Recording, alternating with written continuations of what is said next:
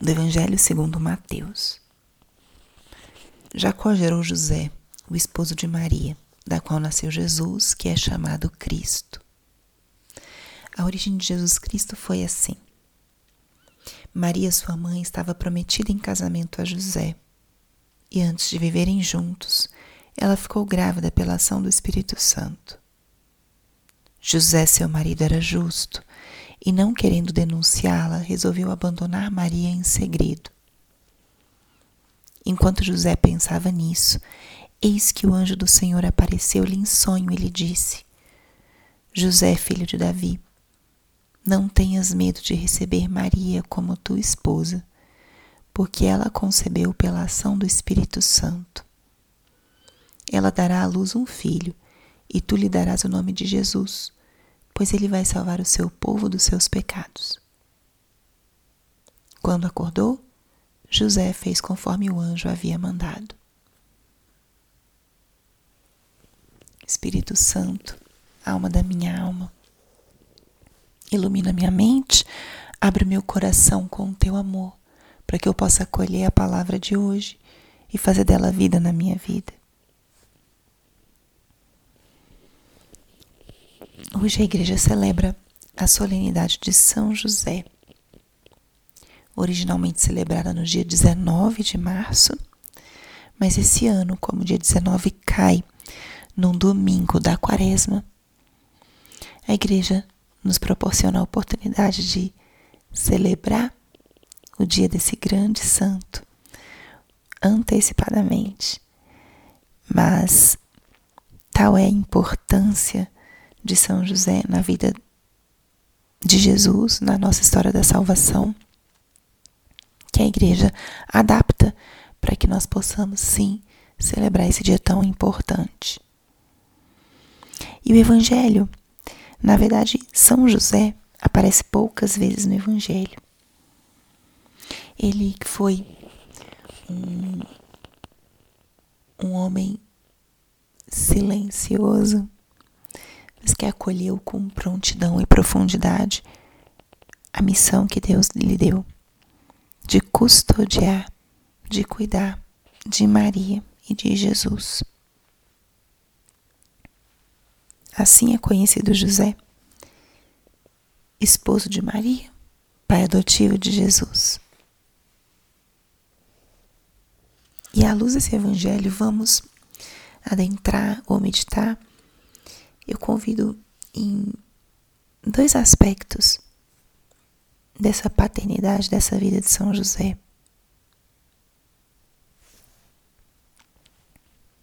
O primeiro é como ele era um homem justo. Maria estava prometida em casamento e ficou grávida. José, ao saber essa notícia, ele busca reagir de uma forma não para proteger sua fama, mas para proteger Maria. Ele não entendia o que estava acontecendo, mas certamente tal era o seu amor por ela que ele resolve abandoná-la. Abandonar Maria significa que ele estava assumindo para si a culpa desse filho que foi gerado antes do casamento. Caso ele denunciasse Maria, a pena prevista para ela seria ser apedrejada. E José, com o desejo de protegê-la, decide assumir para si a própria culpa. Era um homem justo. Esse era o homem que Deus tinha escolhido para ser o pai de Jesus, o pai adotivo, aquele que iria acompanhar Maria no cumprimento dessa missão tão importante de ser a mãe do Salvador e também de educá-lo, criá-lo e acompanhá-lo no seu desenvolvimento humano. Que grande homem seria José! para que Deus tivesse confiado a ele essa missão tão importante, tão relevante. E tão importante é isso que Deus não desampara José. José tinha tomado essa decisão, mas Deus envia um anjo para aparecer a José em sonho e mostrar a ele o que estava acontecendo. E dentro dessa mensagem do anjo vem um segundo aspecto que eu convido que a gente contemple e medite nesse dia de hoje.